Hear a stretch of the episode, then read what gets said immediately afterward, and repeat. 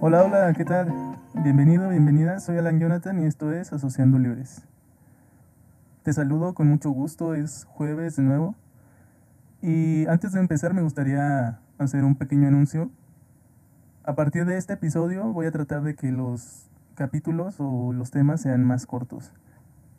Eso quiere decir que si bien vamos a estar abordando temas igual de complejos, pues voy a tratar de simplificarlo lo más posible en aras de, esta, de este nuevo formato. Pero si aún así te quedas como con ganas de saber más acerca del tema, siempre puedes escribirme en los comentarios y yo puedo pasarte bibliografía o lo que necesites. Muy bien, entonces empezamos con el tema de hoy, ¿qué es esto del imaginario social? A primera impresión, pues a lo que se asocia es a la imaginación, pero déjame decirte que no va tanto por ahí, aunque es una capacidad que tenemos como seres humanos, algo que hemos creado gracias a nuestra imaginación. Entonces esto, esta teoría de la que te voy a hablar y de la que vamos a partir fue desarrollada por un filósofo, economista, psicoanalista llamado Cornelius Castoriadis y que básicamente él utiliza la palabra o el concepto imaginario social para hablar de esta característica o capacidad, más bien característica que tenemos como sociedad, que tiene lo social, que tiene una comunidad. Ya, vamos, ya vas a ir dándote cuenta a qué me refiero. Pero, en resumen, Castoriades dice que los seres humanos, para llegar a ser comunidad, para llegar a poder vivir juntos, o un grupo grande de personas que estén viviendo juntas, este, llegamos a crear una serie de redes o una red simbólica que es sostenida por instituciones como la familia, la religión o la escuela. Castorías menciona que esta idea de una nación o de un país parte de la capacidad de imaginación o la capacidad simbólica que tenemos como seres humanos. Si te pones a pensar un país, ¿qué es un país? Un país no son las personas, un país es como un ente que se encuentra en el terreno de lo, de lo imaginario, ¿no? No es algo como tangible, sí que representamos a un país, tiene un, este, cierta nación, tiene una, un límite físico en sus fronteras, pero la nación como tal, como tal no existe, no es una persona, no es Rusia, si bien es representada por un presidente, por ejemplo, o Estados Unidos es representado por un presidente, ese presidente no es el país, no es la nación. Tú no puedes como demandar a Biden o a Bush o demandar a Putin o con el fin de que Rusia responda o Estados Unidos responda de alguna forma a lo que tú estás demandando. Porque no es así. Entonces esta idea de nación, Castoriadis la reflexiona y dice que se encuentra dentro de, de este terreno de lo imaginario. ¿no?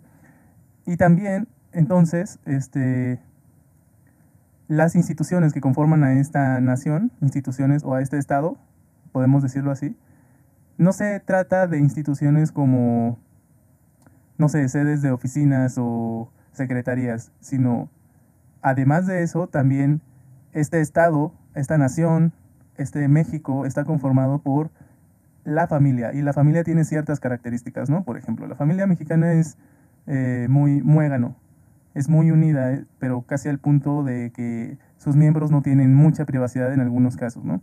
Yo sé que esto es generalizar, que no sucede así en todos los casos, pero mayormente podríamos describir a la familia mexicana como tal, ¿no?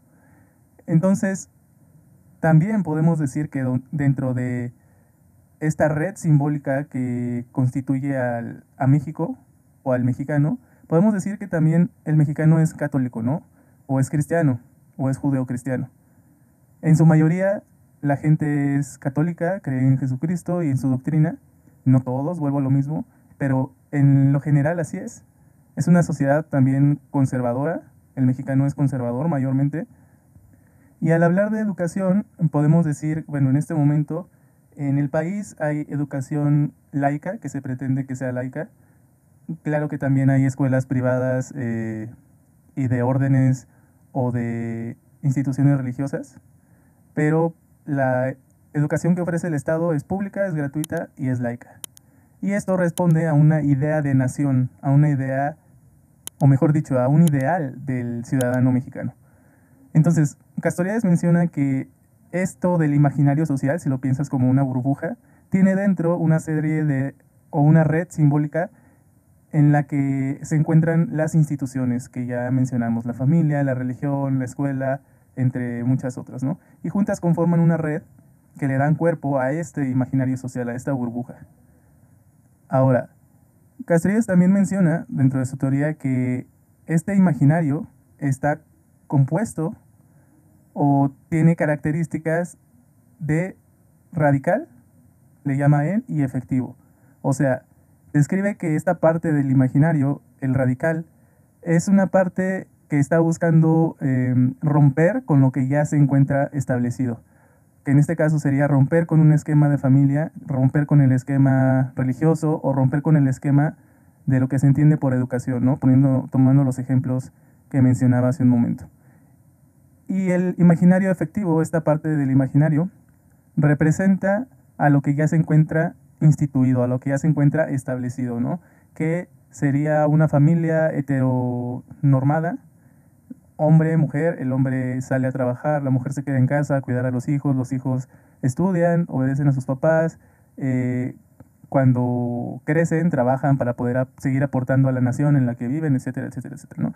Este esquema ya se encuentra instituido, se encuentra establecido y esto forma parte del imaginario efectivo. O sea, es un ideal que se espera que se siga cumpliendo y se siga reproduciendo a través de las generaciones. Entonces, Castoriadis menciona que estas dos partes eh, del imaginario, lo radical y lo efectivo, se encuentran en constante confrontación y de que es necesario que esto pase así, porque se trata de alguna forma de un ciclo que se vuelve a repetir en el que esta parte del imaginario radical puja por romper los esquemas para volver a Em, redefinir ciertos conceptos o redefinir ciertos esquemas, pero con el tiempo se va convirtiendo en el imaginario efectivo, o sea, con el tiempo se va instituyendo eso que alguna vez fue lo que rompió con el esquema que estaba establecido. Pues, ¿cómo funciona esto? Te puedo poner dos ejemplos. En la década de los 50, eh, 60 fue la época de la contracultura, se le conoce como la época de la contracultura y el momento en el que nace el rock and roll, que era un género de música que venía rompiendo los esquemas establecidos de lo que se escuchaba.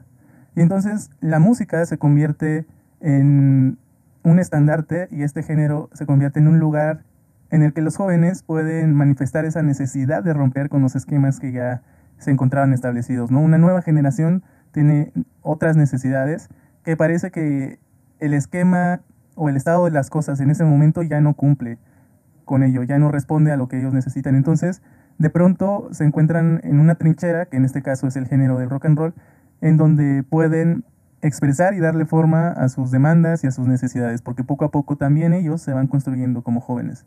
¿no? Es el derecho, ganan, van ganando el derecho a ser jóvenes y ganan el derecho a también estar en la calle como los adultos, algo que no se consideraba propio de los jóvenes o los adolescentes en ese momento, ¿no? Entonces estar en la calle, traer el cabello largo, dejarse la barba, era algo muy mal visto, pero que más allá de seguir una moda o de escuchar cierto tipo de música, respondían a esta parte de lo radical en el imaginario y a esta necesidad de volverse a reinventar. O sea, el rock no era el fin, sino era un medio para poder alcanzar y para poder redefinir y replantear los esquemas que se estaban viviendo hasta ese momento, ¿no? Ese es un ejemplo que te puedo dar. Y la historia del rock es muy interesante. te invitaría a que puedas buscar algún otro video porque es un tema que en lo personal me gusta muchísimo tocar. Pero el segundo ejemplo que te tengo es la Revolución Mexicana. La Revolución Mexicana surge en el contexto de una dictadura que ya tenía tres décadas, 30 años, 31 años, son los que gobierna Porfirio Díaz, eh, la República Mexicana.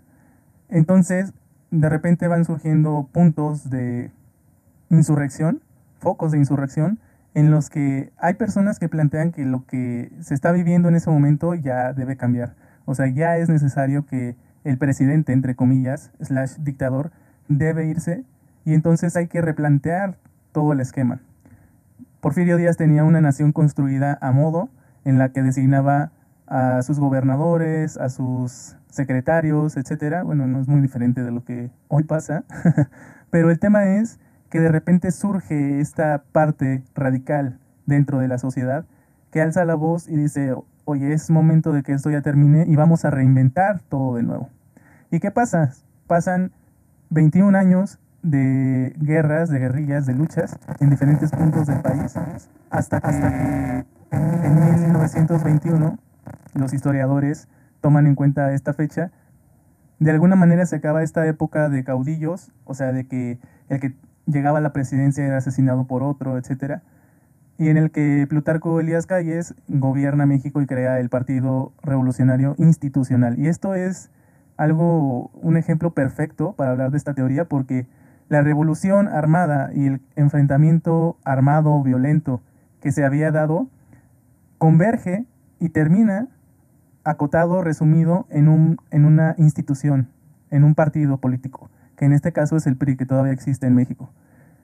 Y con el tiempo, los mexicanos conocemos y vivimos tristemente la historia, con el tiempo estos ideales y esta palabra de revolución, al instituirse, se convierte en lo que juró destruir algún día. Y el PRI gobierna no 30 años, 70 años el país, con un esquema muy similar al esquema que existía en tiempos de Porfirio Díaz. Entonces, lo que alguna vez fue la parte radical del imaginario social o del lo social, de la nación, lo que tú quieras, de repente se vuelve lo establecido, o sea, con el tiempo esto radical, podríamos decir como que se va enfriando y se va, va aterrizando y se va asentando hasta que se establece y se queda ahí, hasta que llega otro movimiento que quiere romper con ese esquema y se vuelve a repetir el ciclo. Bueno, ¿y por qué hoy hablamos de esto? Pues resulta que este tema tiene que ver con lo que consideramos lo real, nuestra realidad, y es lo que va formando nuestra cosmovisión. Piensa esto, tú naciste en un país, en una cultura, te, probablemente te inculcaron una religión o tienes ciertas creencias, la mayoría de ellas heredadas, y tu educación jugó un rol muy importante en esto. Entonces, dentro de esta cultura en la que tú naciste también hay otros pequeños simbolismos que forman parte de esta red, que serían como qué es ser hombre, qué es ser mujer, qué es ser madre en la sociedad en la que vives, cómo se le considera ser padre, ¿no?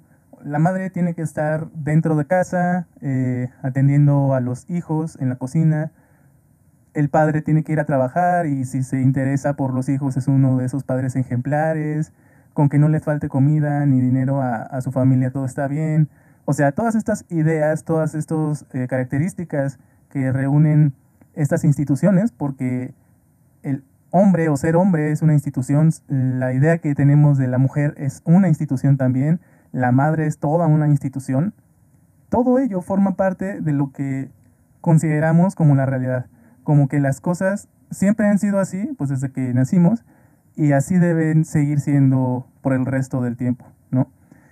Y pensar que todas estas cosas que aparentemente son, han estado desde tiempos inmemoriales y que son inmutables, realmente son una construcción social, son una significación imaginaria, son algo simbólico, son algo que nosotros hemos construido, que al llegar al consenso general de, la sociedad, se convierte en una institución, se convierte en algo que queda establecido y que a partir de ahí va a seguir reproduciéndose, pero que no quiere decir que ya está escrito en la piedra, sino que por ser una significación imaginaria, una construcción imaginaria social, nosotros tenemos el poder para cambiar todo eso.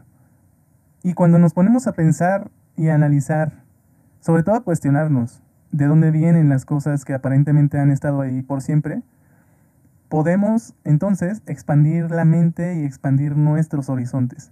O sea, ¿y qué tal si una mujer también puede ser ingeniera y tener un doctorado? ¿Alguien alguna vez se preguntó eso? Y lo hizo y lo logró. Muy difícil. Se tuvo que abrir camino porque lo establecido evidentemente nunca va a dar paso a lo, radical, a lo nuevo, a lo que emerge. Pero alguien se preguntó, alguien se atrevió a cuestionar lo que estaba sucediendo en ese momento. Y si yo amo a una persona de mi mismo sexo y me gustaría formar una familia, ¿será que podría hacerlo o por qué no puedo hacerlo? ¿Qué me lo impide? ¿Qué me lo está impidiendo? Y entonces surge un movimiento y surge toda una comunidad que entonces cuestiona lo que es el derecho y los derechos que le corresponden a los seres humanos. ¿De qué dependen esos derechos? ¿Y por qué dependen de esas cosas? ¿no? Y entonces luchan por lo que consideran que también merecen de facto ellos. Entonces lo que me parece importante que te lleves hoy es, es esto. Atrévete a cuestionar lo que toda tu vida has aceptado como lo establecido. Y es muy difícil hacerlo porque son cosas que están a la vista de todos, pero por estar tan normadas, por estar tan aceptadas, tan normalizadas, son difíciles de identificar. Pero si tú te colocas en una postura de crítica y de cuestionar todo lo que te están diciendo, todo lo que vives, todo lo que crees, tal vez puedes encontrar un nicho y eso te va a ayudar realmente en tu proceso de identificación, en tu proceso de construcción y en buscar tu propia identidad individual o generacional como está ocurriendo hoy. Durante el siglo pasado, la generación luchó por sus derechos, los que creían que eran más importantes en ese momento y lo que necesitaban en ese momento. Y tenemos movimientos como los del 68 aquí en México y en general en el mundo ese año fue un año de convulsión social, un año en el que cambiaron muchas cosas o se denunciaron muchas cosas, pero hoy el ciclo cerró y hay una nueva generación, hay una nueva serie de personas que tenemos otros intereses. Hay una serie de personas que urgen a los gobiernos, a los países y a las naciones a que atiendan el tema del calentamiento global, o el tema del ecologismo, o el tema del veganismo, del maltrato animal, la generación de hoy tiene sus propias demandas, el feminismo, el anticolonialismo, el derecho a tener, a poder adquirir una vivienda, el derecho al trabajo, etcétera, etcétera, etcétera. Así que pienso que este es un tema muy interesante que debía traer a este espacio, porque es, viéndolo desde el lado psicológico, es muy importante en el proceso de individuación. Y atención, digo individuación y no individualización, porque son palabras muy diferentes en su significado. Individuación tiene que ver con la forma en que nos conformamos como personas independientes, entre comillas. Eso ya lo veremos el próximo episodio. Pero individuación tiene más que ver con tu propia construcción, con tu propio eh, crecimiento personal. Y la individualización tiene que ver más con esta idea de que aparentemente puedes prescindir del otro, ¿no? Entonces yo te invito a que te coloques en una posición o en un lugar de cuestionamiento y de crítica.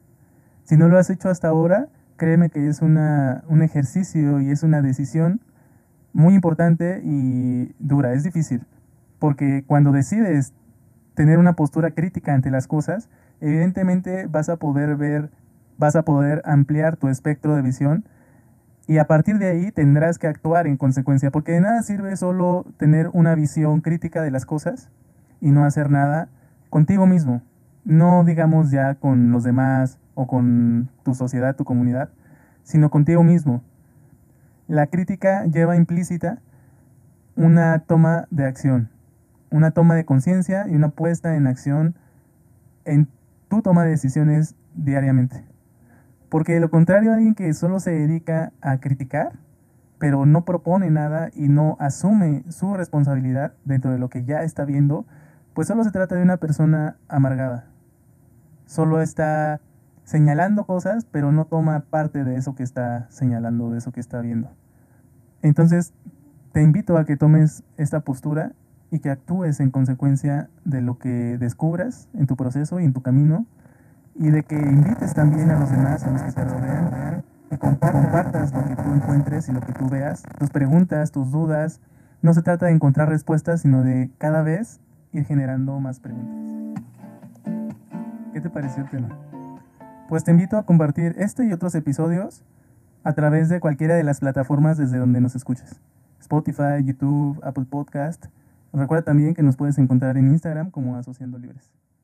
El próximo episodio hablaremos sobre el otro y la imposibilidad de vivir sin él. Hay días en que nos gustaría dejar todo de lado y escapar a algún lugar en donde no haya nadie o días en los que quisiéramos olvidarnos de todos y poder vivir sin nadie más. ¿Te ha pasado? ¿Te imaginas que de alguna manera fuera posible? Recuerda que esto solo es un podcast y que de ninguna manera sustituye la terapia. Soy Alan Jonathan y te espero el próximo jueves para que sigamos asociando libros.